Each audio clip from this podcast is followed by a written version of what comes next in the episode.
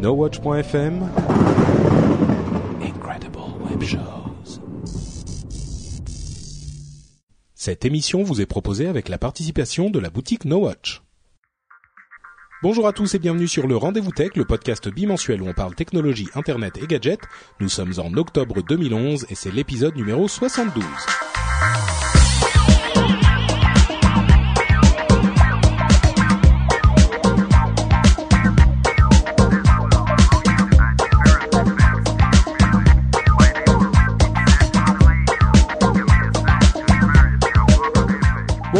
Bienvenue sur le Rendez-vous Tech, le podcast bimensuel où on parle technologie, internet et gadgets.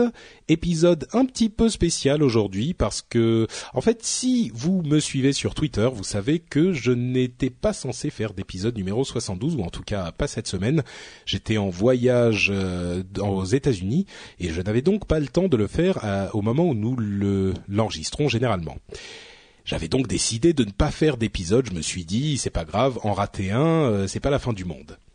Malheureusement, je suis tellement euh, complètement obsessif, compulsif, euh, tout ce que vous voulez, je ne pouvais pas me dire mais que ça serait le premier épisode que j'allais rater, et donc je me suis senti obligé d'en faire un quand même. Euh, ça ne sera pas encore cette fois-ci qu'on va rater un euh, rendez-vous tech. Je crois qu'on n'en a raté aucun depuis le début de la création de l'émission.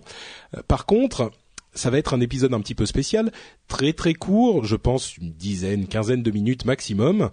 Et je suis tout seul. Euh, certains d'entre vous ont déjà entendu un épisode où j'étais tout seul, ils n'ont pas forcément apprécié. Je pense que je vais pouvoir remédier aux problèmes que ça avait posé à ce moment-là, notamment la lenteur et la longueur de l'émission. Là, je vais faire beaucoup plus court et beaucoup plus super dynamique. Euh, et je vais juste passer en revue très rapidement les quelques informations, parce qu'elles n'étaient pas très nombreuses, euh, qui sont sorties depuis, on va dire, ces 15 derniers jours. Et euh, je vais me lancer immédiatement en vous disant que l'essentiel des informations ne seront pas couvertes dans cette émission puisque euh, il y a beaucoup de choses qui sont qui ont été annoncées dans l'univers des mobiles.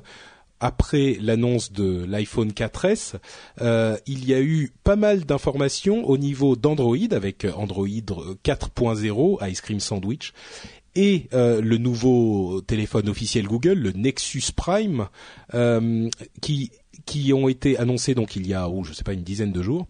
Et il y a aussi eu l'annonce du nouveau Nokia, euh, le N800 si je ne m'abuse, qui est le premier Nokia Windows Phone, qui est assez joli, assez bien fait. Et tout- toutes ces informations-là sur les téléphones mobiles, ainsi que des informations sur BlackBerry, peut-être un petit peu moins, euh, un petit peu moins reluisantes, euh, ont été couvertes dans un autre euh, des podcasts de No Watch. C'est euh, Upload que vous connaissez bien puisque euh, on en parle souvent. Et donc euh, dans Upload.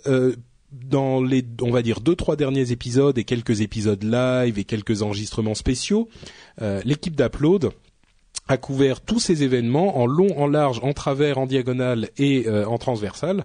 Euh, J'ai participé à certaines émissions et d'autres ont été menées de main de maître par Cédric Bonnet et Jérôme Kainborg, notamment dans le dans le tout dernier, ils font une petite un petit passage en revue à la fois du Nokia euh, Windows Phone et de tous les téléphones de tous les téléphones enfin les OS en tout cas euh, qui sont en vogue aujourd'hui, c'est-à-dire Android, euh, Windows et euh, iPhone bien sûr, et ils vous disent en gros à quoi correspondent, à qui pourrait correspondre chacun de ces de ces systèmes.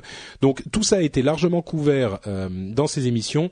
Je vais pas trop en parler. D'ailleurs, je vais pas du tout en parler aujourd'hui.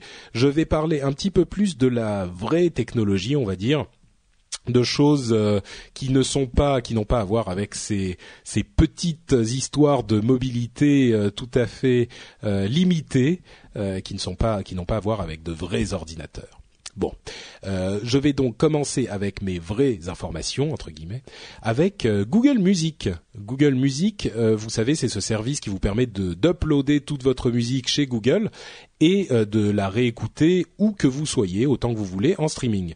Et ben, au moment de la sortie de ce de cette euh, de ce service, euh, beaucoup de gens ont remarqué, avec raison, qu'il était sans doute un petit peu moins intéressant que d'autres parce qu'il n'était pas accompagné d'un magasin en ligne. Et ben, tout ça risque de changer très bientôt, euh, peut-être même ce trimestre, donc avant Noël, avec le lancement d'un euh, Music Store Google. Ils seraient en passe de conclure leurs accords avec les avec les, les labels, euh, enfin les grands studios de musique ils seraient en passe de conclure des accords et ça pourrait arriver très très vite. Donc euh, si vous êtes fan euh, de Google et si vous avez un Android et que vous êtes euh, plutôt vers les voilà, j'ai dit que j'allais pas parler des téléphones mobiles et on y revient forcément. si vous êtes fan d'Android et que vous utilisez Google Music, et eh ben peut-être que bientôt vous pourrez avoir accès au magasin en ligne, mais il semblerait qu'il est quelque chose en plus. Alors quelque chose en plus, on ne sait pas ce que ça veut dire, mais quelque chose de différent des autres euh, des autres euh, magasins de musique. Est-ce que c'est une question de forfait? Euh, Ça serait pas vraiment différent parce que Spotify et d'autres le font déjà. Est-ce qu'il y a une histoire de, enfin, on ne sait pas. Mais Google nous promet, enfin à demi mot, quelque chose d'un petit peu différent de ce qu'on connaît jusqu'ici. Donc on va écouter ça avec attention. En tout cas, ce qui pourrait être très très intéressant, et là, on, on spécule hein, complètement, il n'y a rien de confirmé, mais ça pourrait être des liens depuis YouTube, parce que comme vous le savez, on utilise énormément YouTube pour écouter de la musique, euh, pas simplement pour les vidéos, mais simplement pour écouter de la musique. Et euh, il serait pas impossible qu'il y ait des, des, rapports euh, commerciaux intéressants entre YouTube et Google Music Store, c'est-à-dire qu'on découvre un morceau intéressant sur YouTube, on clique sur un bouton et hop, on peut l'acheter directement euh, sur le, le magasin de Google. Donc bon, ça pourrait être euh, une, euh, un moyen de lier toutes leurs euh, propriétés assez ingénieux, mais reste à voir si ça va effectivement arriver. Autre sujet qui nous a occupé ces derniers temps, toujours chez Google, c'est la réduction drastique du nombre de services qu'ils offrent. Alors il y avait beaucoup de services assez expérimentaux qu'il euh, continuait à utiliser depuis un long moment des choses comme euh, la recherche dans le code ou Jaiku ou euh, iGoogle, les, features sociales de iGoogle que certains d'entre vous ne connaissent, la, majorité d'entre vous ne connaît peut-être pas. Euh, mais il y a, alors tous ces services ont été, vont être arrêtés début janvier. Et il y a un autre service qui a fait beaucoup de buzz justement au moment de sa sortie. C'est un jeu de mots, euh, enfin même pas un jeu de mots en fait, une plaisanterie de, de, niveau assez bas, puisque je vous parle bien sûr du service Google Buzz qui a fait un flop retentissant au moment de sa sortie. Et j'aimerais préciser à ceux qui m'ont envoyé des messages au moment où j'ai relayé cette annonce euh, que je n'ai jamais cru à Google Buzz. J'ai toujours trouvé qu'il était assez mal foutu et assez encombrant et très redondant par rapport aux services existants. Contrairement à euh, Google Wave que j'aimais bien mais bon, qui n'a pas réussi à, prendre sa place, et Google Plus qui là par contre a un succès beaucoup plus net. Euh, Google Buzz, personne n'y a vraiment jamais cru, et bon, Google là se réveille et va complètement désactiver Google Buzz dans les semaines et les mois qui viennent. Euh, ça fait partie d'une euh, politique générale de Google qui veut se reconcentrer sur quelques produits qui marchent plutôt que de s'éparpiller un petit peu partout. Je pense que c'est plutôt une bonne manière de faire les choses. C'est certainement l'impulsion de Larry Page, le nouveau euh, président de Google, qui est l'un des fondateurs aussi, on le sait. Euh, et bon, je pense que ça, sera une, bonne chose à l'avenir, même si certains de ces services, il y a certaines personnes qui, les utilisent beaucoup, mais en général, c'est pas forcément la peine de garder une armada de plusieurs centaines de services inutilisés. Peut-être pas plusieurs centaines, mais plusieurs douzaines.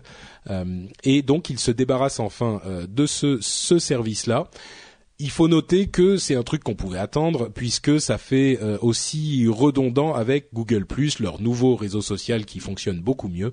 Donc euh, voilà, Google Buzz euh, nous tire son chapeau et se retirera dans les semaines ou les mois à venir. Je crois qu'on parle de début janvier. Personnellement, je ne pleurerai pas sa disparition. Autre nouvelle dont en fait on vous a déjà parlé euh, régulièrement, mais qui euh, était un petit peu en sous-marin, c'est Ultraviolet ou Ultraviolet en anglais. Ultraviolet, c'est ce nouveau service de, DRM qui est soutenu par les, grandes majors du, du cinéma qui veulent en fait un système unifié pour vendre des euh, morceaux, enfin pas des morceaux, mais des biens digitaux en ligne euh, de, des, films et de la des séries télé par exemple, tout ce qui est vidéo.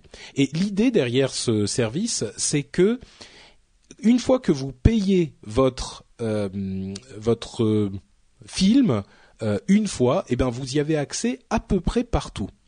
Ce qui est intéressant aujourd'hui, le dernier développement, c'est que aujourd'hui tout le monde semble être adossé à, enfin à être adossé, être derrière ce service. Donc tout le monde euh, le, soutient, tout le monde sera compatible, excepté bien sûr Apple et Disney euh, et Amazon. Alors euh, Apple et Disney et Amazon, ça fait quand même énorme, surtout quand on sait que Amazon avec sa tablette Kindle Fire se lance à corps perdu dans la dans le contenu.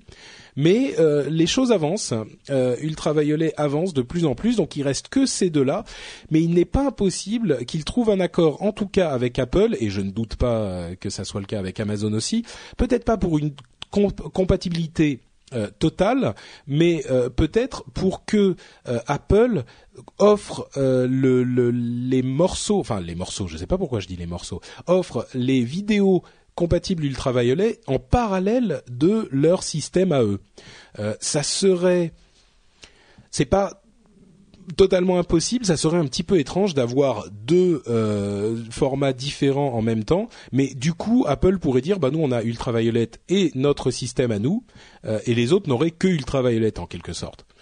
Bon, moi j'avoue que je suis c'est un petit peu difficile d'y voir encore clair à, à, ce niveau-là parce que euh, les, les, premiers morceaux, si je ne m'abuse, euh, je ah oui pardon, c'est ça en fait le, truc important, c'est que Horrible Bosses, euh, les, enfin comment tuer son boss, qui est un film qui est sorti il y a pas longtemps, euh, il y a un mois je crois en France, et le premier film euh, Ultraviolet. C'est-à-dire que si vous achetez un DVD ou un Blu-ray, vous aurez un code qui vous permet de streamer ou de télécharger le film sur d'autres appareils et notamment l'iPad ou les Android Phone, les, téléphones Android ou les laptops. Donc ces appareils sont plus ou moins déjà compatibles avec Ultraviolet mais simplement pas par le billet euh, direct de euh, Apple. Vous avez euh, soit une application différente, soit vous allez sur le site web. Je ne sais pas très bien comment ça marche. Évidemment, on n'y a pas accès ici encore en, France, j'imagine. mais bon, tout ça pour dire que les choses évoluent vachement dans le domaine de, de la vidéo en ligne et que même si d'une manière générale on peut avoir une réaction épidermique quand on vous dit DRM, euh, DRM les DRM c'est pas forcément mauvais. Et en l'occurrence, comme on l'avait déjà dit, cette approche me semble être plutôt la bonne, c'est-à-dire que vous achetez votre euh, votre film et ensuite vous avez un code qui vous permet d'y avoir accès, quel que soit le format ou l'appareil d'où vous voulez y avoir accès. Donc s'ils réussissent à mettre ça, à, diffuser ça de manière suffisamment euh, large, je pense que le résultat sera plutôt satisfaisant. Donc voilà pour les évolutions d'Ultraviolet et le premier film effectivement disponible avec Ultraviolet qui arrive. Autre nouvelle, on revient vers euh, Google. Euh, il y a des rumeurs persistantes qui diraient que Google veut racheter Yahoo. Euh, on sait que, on se souvient que Microsoft avait voulu les racheter, je crois que c'était en 2008, et, et d'ailleurs euh, ils ont lancé un commentaire assez amusant en disant que euh, ils avaient eu bien de la chance que ça ne se fasse pas parce qu'aujourd'hui Yahoo est dans une situation véritablement je vais pas dire embarrassante, mais en tout cas plus difficile qu'il ne l'était à l'époque. Là où c'est surprenant que Google veuille racheter Yahoo, c'est que on se souvient de Yahoo plutôt comme d'un moteur de recherche. Et si Yahoo, enfin si Google rachète Yahoo, il y aurait sans doute un problème de euh, de, de, dominance du marché trop grande, enfin de, de, position dominante. Et ce dont on ne se souvient pas vraiment, en fait, c'est que Yahoo a s'est débarrassé du marché de la recherche. Et en fait, aujourd'hui, c'est Microsoft qui opère toutes les recherches de Yahoo. Donc Google ne voudrait certainement pas racheter le business recherche de Yahoo, on, on pense pas, mais par contre Yahoo a beaucoup de contenu. Et Google depuis quelque temps est en train de travailler très très dur à rendre euh, YouTube beaucoup plus intéressant et beaucoup mieux fourni. Et il serait pas du tout impossible que les contenus vidéo de Yahoo servent à étoffer l'offre de Google sur YouTube. Donc euh, c'est peut-être cette partie du business et peut-être d'autres euh, vers en, en lesquels Google serait intéressé.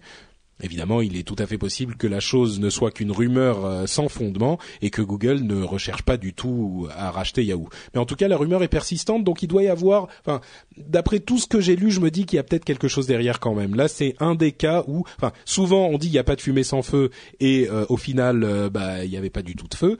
là, je dirais, hmm, il n'y a pas de fumée sans feu, c'est peut-être quand même possible. Dernière euh, nouvelle, non, il y en a encore deux petites.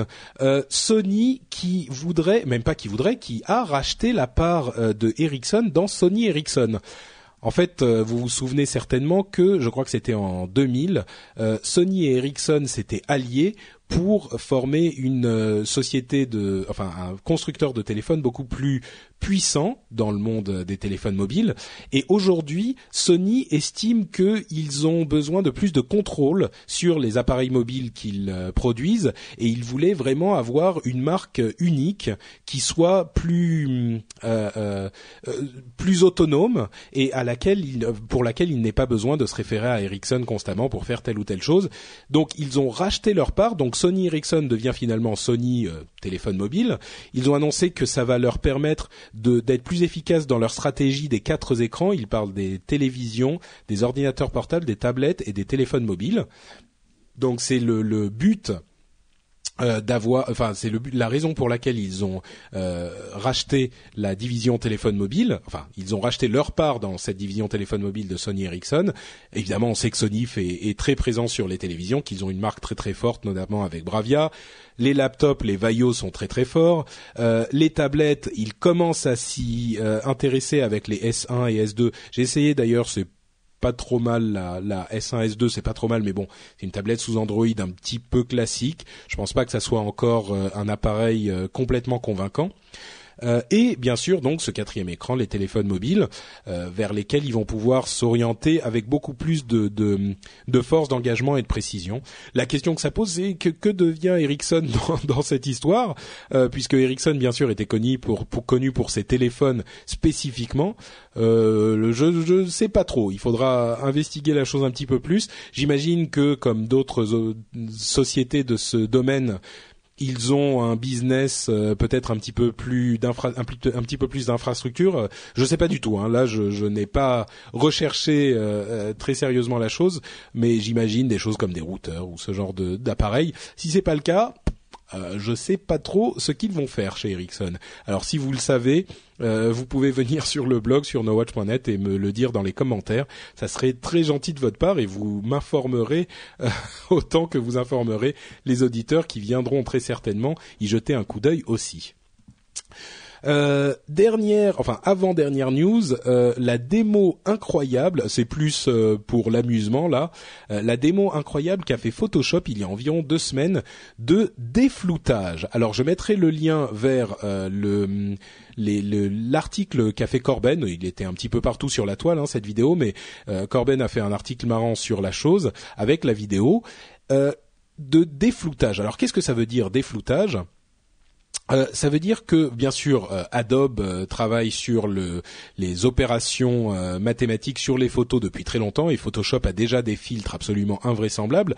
Là, c'est une sorte de première preview de ce qu'ils vont faire pour le prochain Photoshop. c'est vraiment un filtre de défloutage hallucinant, c'est-à-dire que vous prenez une photo complètement floue et avec des algorithmes euh, très poussés, ils réussissent à complètement déflouter l'image, mais euh, à un point qui est presque de la science-fiction, que ça soit pour euh, des, des, des, bâtiments ou des personnes ou même du texte, on n'imaginait pas qu'il soit possible de recomposer véritablement une image, presque de deviner avec justesse ce qui se cache derrière les parties floues de cette manière c'est c'est difficile de l'expliquer sans que vous voyez la vidéo. Je vous invite à aller la regarder plutôt que que d'essayer d'imaginer. Mais euh, la, la, ce qu'on peut dire, c'est que on arrive là vraiment dans un domaine de science-fiction. Je sais pas si vous vous, souvenez des euh, des, de tous ces films ou de toutes ces séries dont on se moque régulièrement d'ailleurs, où euh, il y a un agent du FBI euh, qui regarde une photo genre euh, à prise d'un satellite à 60 km complètement flou et il dit ils sont devant l'ordinateur avec leur geek de service et ils disent oui là améliore la qualité et là attends zoom sur le, fi le, le, le, la réflexion du mec dans le la poignée en bronze du machin et là on peut voir si on améliore et si on défloute vraiment de qui il s'agissait, et eh ben là, on y est presque quoi. C'est incroyable, la démo est bluffante. Donc euh, je vous invite à aller la regarder, on mettra le lien dans les notes de l'émission. Dernière news, donc on y arrive. Euh, une nouvelle, euh, bah, on était dans la rubrique nécrologique ces derniers temps avec le décès malheureux de Steve Jobs, et euh, certains m'ont dit, euh, m'ont annoncé, enfin, m'ont envoyé cette nouvelle en se demandant si on allait en parler euh, dans l'émission. Enfin, évidemment, c'est pas un concours, hein, qui est plus célèbre ou qui est plus important, mais bien sûr que là, je, je voulais en parler. Peut-être que je l'aurais pas fait, je vous avoue, s'il n'y avait pas eu la, la, le décès de Steve Jobs qui avait occupé la, les, les, le cycle des news ces derniers temps, parce que généralement il y a plein de gens qui sont fondateurs de l'informatique telle qu'on on la connaît qui malheureusement décède et souvent on n'en parle pas mais là euh, que ce soit parce qu'il y a eu le décès de Steve Jobs ou véritablement euh, parce qu'on l'aurait fait de toute façon je saurais pas le dire mais là euh, je veux en parler c'est Dennis Ritchie qui est malheureusement décédé et ça me touche peut-être un petit peu plus euh, que ça ne l'aurait fait, enfin que d'autres euh, décès ne le font, parce que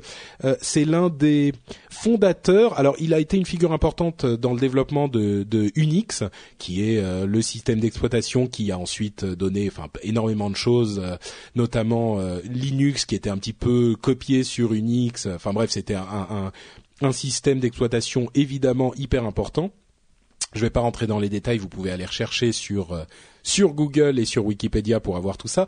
Mais là où ça me touche un petit peu plus, c'est qu'il a été le premier, enfin le, le, designer et le développeur du programme de langage de lang, du du programme de langageation, du langage de programmation euh, C.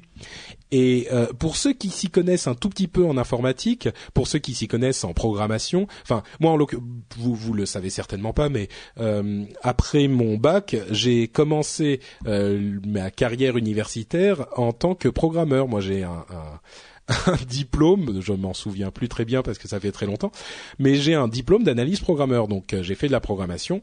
Et quand on connaît un tout petit peu la programmation, euh, on, sait très bien ce que ça veut dire, euh, ce que veut dire le C et la, révolution monumentale que ça a été dans le domaine de la programmation. C'est-à-dire que euh, avant il y avait des langages complètement obtus et impossibles à comprendre enfin vous vous souviendrez très bien si vous êtes programmeur un petit peu âgé euh, de choses comme le COBOL ou le enfin ce genre de choses euh, ou même le langage euh, machine. Les gens qui programmaient en assembleur bon c'était encore autre chose mais le, le C a véritablement changé complètement la la la philosophie de la programmation et c'est un langage pour lequel j'ai encore aujourd'hui une c'est bizarre de dire ça pour un langage de programmation, mais j'ai une, une un certain attachement euh, émotionnel. Euh, alors le C de base, évidemment, c'était aujourd'hui, si on le regarde, c'est un petit peu, euh, un petit peu basique, primitif. Il y a eu des choses comme le C++, enfin le, la, la, programmation orientée objet ou le C Sharp, etc. Toutes ces choses-là qui sont beaucoup plus flexibles, beaucoup plus pratiques à utiliser. Mais à cette époque-là, euh, c'était quelque chose de euh, véritablement différent et véritablement innovant. Donc euh, je voulais en parler et la plupart d'entre vous, ça vous rappellera rien du tout parce que soit vous n'êtes pas programmeur, soit vous n'êtes pas assez âgé. Mais je sais que ceux d'entre vous qui sont un petit peu codeurs, euh, y, penseront avec une petite pointe d'émotion. Donc, je voulais en tout cas évoquer la chose. Voilà pour le décès de Dennis Ritchie, euh, qui est qui est mort il y a euh, une petite euh, semaine. Bon bah écoutez, voilà, on arrive à la fin de l'émission. Évidemment, euh, ça, on est à 24 minutes, je pensais en faire 10. Euh, comme quoi, on ne perd pas les, les bonnes habitudes. Euh, on va tout de même écouter la statosphère de notre camarade Guillaume, qui nous parle aujourd'hui de Recorded Future, qui est un moteur de recherche assez intéressant. Donc je vous laisse écouter ça. Bonjour à tous. Aujourd'hui, je voudrais vous parler d'un moteur de recherche d'un genre différent. Alors que les moteurs de recherche traditionnels s'emploient à indexer et à trier toutes les pages internet en fonction de leur pertinence ou du nombre de liens, Recorded Future est un moteur de recherche qui ne s'intéresse qu'à une seule chose, les verbes conjugués au futur et toutes les notions de temporalité comme une date, une année ou une durée. Recorded Future repose sur deux concepts très à la mode en ce moment, l'analyse sémantique et le principe d'intelligence collective. Concrètement, il permet par exemple de réaliser une veille inversée puisqu'il est capable de vous indiquer les sujets qu'il sera intéressant de suivre dans un mois, un an ou une décennie. Toutes ces données agrégées permettent ainsi d'observer des tendances du passé, mais aussi du futur. De l'acquisition de Skype par Microsoft à l'émergence des conflits dans le monde, en passant par la date de la dernière keynote d'Apple, Recorded Future se montre souvent capable de percevoir les signes avant-coureurs d'un grand événement. Alors que les plus enthousiastes y voient un formidable outil de modèle prédictif, d'autres n'y voient qu'un mouchard dangereux et nuisible. Le fait que Google et la CIA figurent parmi ses investisseurs confirme en tout cas le sérieux de Recorded Future. Retrouvez toutes les statistiques du web sur statosphere.fr et le compte Statosphère sur Twitter. À bientôt. Merci Guillaume. Et si vous voulez aller voir de quoi il parle, vous pouvez bien sûr aller sur le blog de l'émission pour avoir le lien dont il, euh, enfin qu'il nous a, qu'il a évoqué dans son petit segment sur la statosphère. Eh bien écoutez, donc comme je le disais, on arrive à la fin euh, de notre émission. Avant de nous quitter, je voudrais euh, dire un grand merci aux camarades qui nous qui mettent des liens sur le Reddit euh, de l'émission, c'est reddit.com slash r slash rdvtech. Bon, le lien est sur le blog de l'émission, bien sûr. bah, merci particulier parce que euh, je m'en suis particulièrement particulier parce que je m'en suis particulièrement. D'accord euh, servi cette fois-ci euh, euh, c'était très utile pour moi puisque j'avais pas forcément eu le temps de suivre tout ce qui s'est passé. Bon c'est pas vrai j'avais tout suivi quand même parce que je suis complètement obsédé. Mais en tout cas c'était un très bon résumé. Euh, et si vous il y a certaines certains sujets que j'ai pas évoqués vous pouvez aller voir sur le Reddit les voter haut ou bas pour faire pour donner de l'importance ou en enlever aux différents sujets qui sont proposés ou alors en proposer vous-même, bien sûr. Euh, c'est toujours hyper utile et je voudrais remercier euh, N Février, euh, Tinus, euh, Vivian, notre camarade de, de de No Watch euh, qui a aussi euh, contribué et tous les autres Winnock, enfin tous ceux qui, participent, euh, d'avoir proposé des, sujets ou d'avoir voté sur le Reddit. je vous invite également à aller sur la boutique No Watch qui est évidemment notre sponsor. Hein, vous le connaissez, on vous en parle presque à toutes les émissions, d'ailleurs non à toutes les émissions. et sur la boutique No Watch en fait il y a le euh, Scuds Collector euh, Metal euh, oh, non pardon je l'ai pas bien dit. Metal voilà euh, qui est en vente aujourd'hui parce que comme vous le savez peut-être l'émission Scuds s'arrête malheureusement. Il y a un dernier épisode qui a été posté il y a quelques jours pour expliquer les raisons de l'arrêt et dire au revoir. Et donc il y a le Scuds Collector Metal pour hommes et pour femmes le t-shirt qui est disponible. Donc si vous voulez l'acquérir vous pouvez aller sur la boutique euh, no Watch qui est disponible depuis le site nowatch.net évidemment.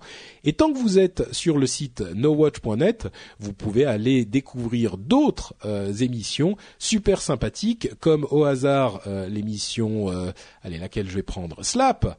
Slap, qui est une nouvelle émission, ils en sont à leur cinquième épisode, une émission qui vous parle de l'actu des séries en, allez, 10-15 minutes et en vidéo. C'est animé par euh, l'équipe de Season 1 et c'est un super bon résumé euh, de tout ce qui se passe dans l'actu des séries. C'est toutes les semaines et c'est une petite émission dynamique et sympathique que je vous invite à découvrir. Pour ma part, vous pouvez me suivre. Bon, tous les liens sont sur patrickbeja.com, vous le savez. Enfin, même pas la peine d'aller sur patrickbeja.com. Tous les liens sont sur l'article de l'épisode. Euh, vous avez en dessous la liste des personnes qui ont contribué à l'émission avec tous les liens directement là-bas. Euh, donc, vous pouvez aller euh, sur le blog nowatch.net pour toutes ces choses différentes. franchement, je me demande pourquoi vous vous priveriez de tout ça. Il n'y a pas de raison et il n'y a pas de mal à se faire du bien. Et sur nowatch.net, on se fait du bien. Je pense que c'est un excellent moyen de conclure l'épisode. Je vous fais de grosses bises et je vous dis à dans oh, une dizaine de jours cette fois-ci pour un nouvel épisode beaucoup plus complet et beaucoup plus classique. Bis à tous et à la prochaine. Ciao ciao.